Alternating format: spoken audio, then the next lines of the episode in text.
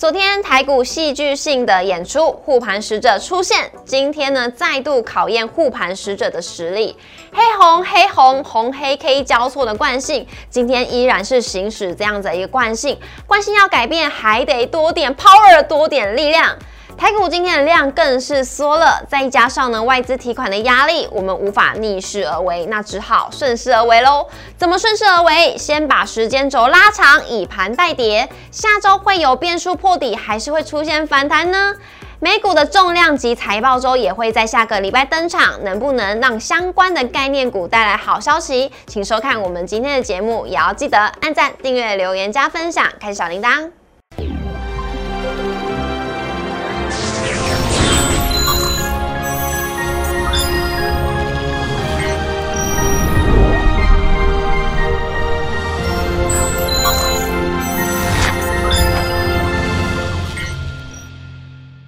股市的炒店，投资不断线。大家好，我是主持人 Coco，还记得吗？昨天跟大家讲了，昨天的台股是收红。那今天如果惯性没有改的话，那这个底部有没有可能下探的风险呢？我们今天节目现场邀请到的是谢义文老师，老师好。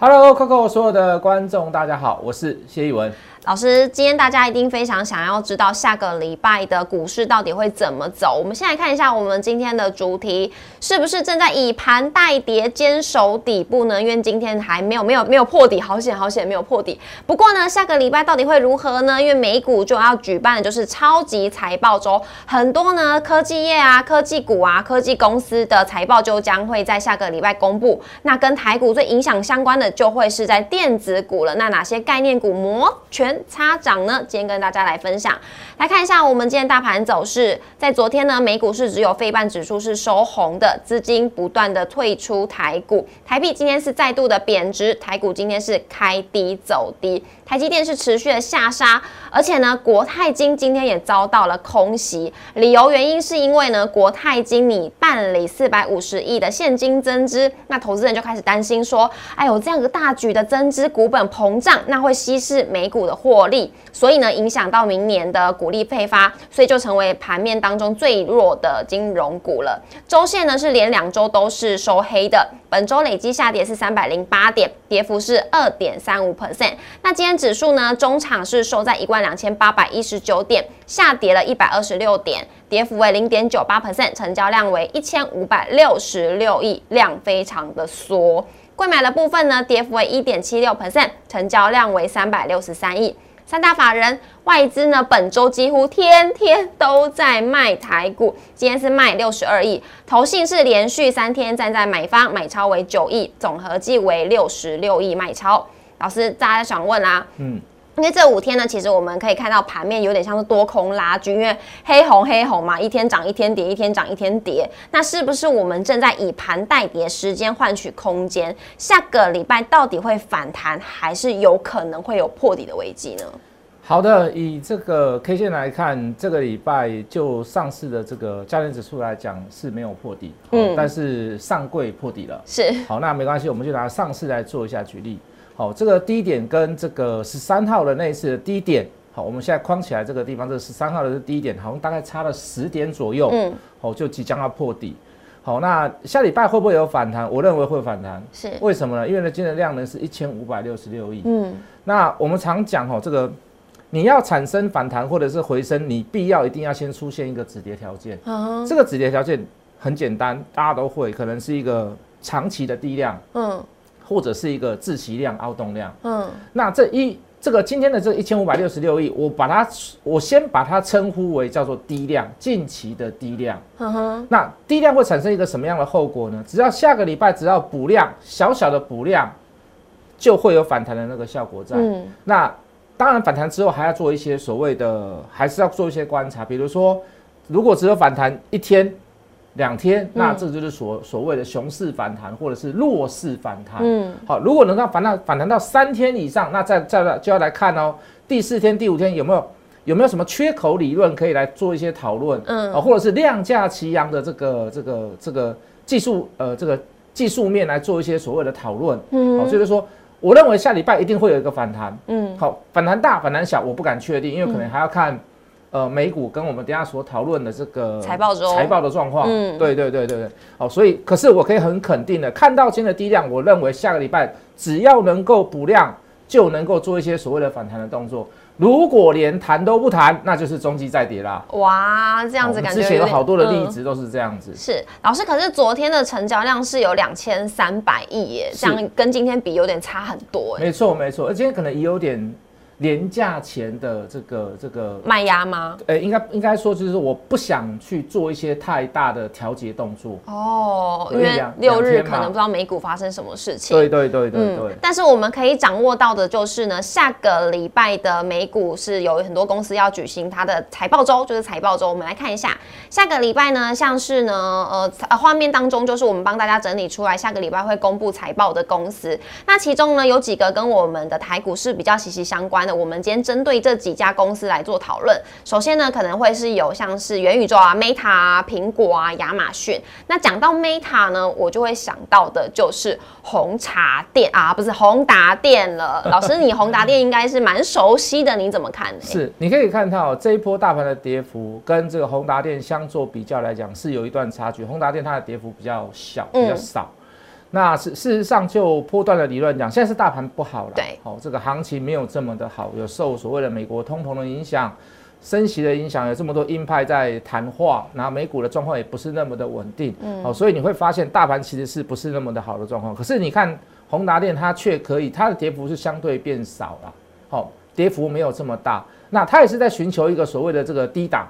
好，它也是在寻求一个所谓的这个以盘以盘代跌的这个状况。嗯，那相对的这个量也是来到所谓的低档。下礼拜会不会有一些持续性的反弹？我认为机会蛮大的。嗯哼。当然，我们刚刚有讨论到嘛，呃，如果这个呃这个 Meta 对 Meta 它的财报嗯还不错的话，是哎，那也有可能在下个礼拜就带动所谓的相关的个股。我们就以这个宏达电来做一下代表。好，我认为下礼拜如果能够反弹的话，我们看到反弹的势，我们就大致上知道说，哎，这边到底止跌了没有？嗯，好，有没有大人在做一些所谓的这个筹码性的这个交换？是，好，那甚至于是可以站上所谓的月线哦，或者是季线。嗯哼，那我觉得这张股票就这个未来的产业面，哦，包含这个元宇宙，我也算算是蛮看好的。嗯，哦，那我我认为这样的股票，我们就是找找机会找点。来做一些所谓的事实的布局。是，那关于元宇宙呢？我们在下一集会有整个单元来跟大家来分享。老师这边我突然想到啊，因为下个礼拜呢，美国就是有超级财报周，那这样子美股的走势会不会比较容易上冲下洗？因为现在不知道猜测的结果是如何。我我我这样猜测啦，嗯。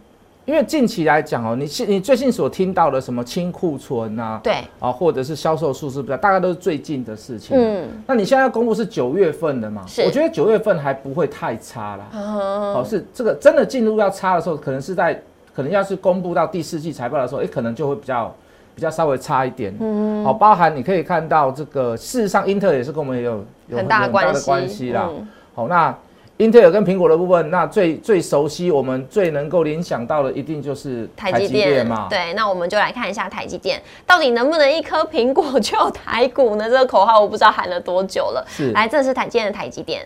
呃，这个台积电的部分，我们先讲苹果好了。我认为苹果一定会影响到台积电。嗯，好，那当然就是这次的所谓的苹果 iPhone 十四卖的不是那么的好。好，我们也在我们的另外的节目也讨论了很久。就是说，就从所谓的五六月份开始，应该去拉供应链的那些所谓的台股供应链都没有什么太太大的业绩成长，也没有所谓的一些所谓的爆发性的股票上涨。嗯，那再加上所谓的真的来到，真的来到所谓的实际上它销售的知识，我们就说我们在观察一件事，叫做亮点。亮点，如果没有亮点，我们怎么会去强迫自己去换手机，甚至去消费它呢？那我们也发现也没有太大太多的这个所谓的这个亮点，可能会换就是因为信仰，哎，那个就是粉丝啊，粉丝，嘿，嘿起来挂希望，嘿起来 不起来被野功能，嘿那个是在进进进贡的，嗯，好，那你会发现一件事，就是说苹果这一次的销售数字，我相信就硬体来讲哦，硬体的收入来讲，就是说以手机的收入来讲，应该不会太高，嗯，哦，但是就是就它这个软体啦、服务的部分呢，我觉得可能。会做一些所谓的，我不知道会不会做一些所谓的调整。嗯哼，哦，那可能软体的这边数字的话，比如说收费的部分，它可能营收有跟上来的话，那就可以打掉一些所谓的这个呃这个手机销售不好的这个数字。嗯哼，那可是我我相信会有一点比较困难一点啊。好，苹果我觉得在下礼拜公布就数字应该是会下降一点。哦，好，那就英特尔来讲，其实英特尔大家也知道，哦，之前就有讲了，就是说这个我们可能在这个高阶的部分，我们可能就要少交一点货了。嗯，哦，那包含又美洲贸易战，它又限制在中国地区里面有部分的一些所谓的这个。呃，这个科技产品它不能过去，那甚至于有些敏感度，就是说可能已经提早做了一些所谓的这个预防的准备，就是说我们都我们可能连电话都不接了，中国都能打入下客的客户下电话电话我们都不接了。哦，所以台积电下礼拜重不重要？当然很重要，重要啊。好，所以我看它会不会持续的破底，那当然也要看。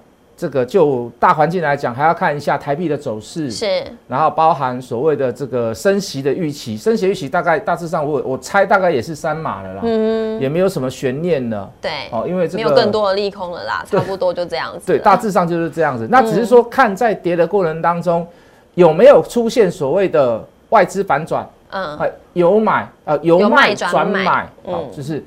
他认为说这个价格我不应该再卖了，跌到那个价格，我觉得他我不应该再卖，然后或许就是或就是或许就是一个低点的产生。是老师，那像昨天呃台积电拉尾盘嘛，然后再来有一个大佬也是说，他觉得台积电现在的价格是属于比较便宜的地方。是老师，那如果你刚刚所讲的，如果有机会下个礼拜如果不小心又破掉的话，那不就更低了吗？当然，那还是一样要看一下量价关系，还是要看一下筹码变化，还是要看一下市场上有没有利多的消息啊。总之。我可以告诉大家一件事啊，大家不要去哦。每每次我都听到一件事，就是说稍微有涨个一天两天，或者是反弹个一天两天，大家就开始讲这里叫做利空出尽，或者是要 V 型反转。是的，哦，那个你如果你有这样的想法，那你一定要告诉我。请问你现在的台股、现在的美股、现在的国际状况有什么样子的资格？没资格。有什么样子的条件可以告诉我？这边马上立刻就要上攻。嗯，你要说服我。我认为不会嘛。如果你认为会，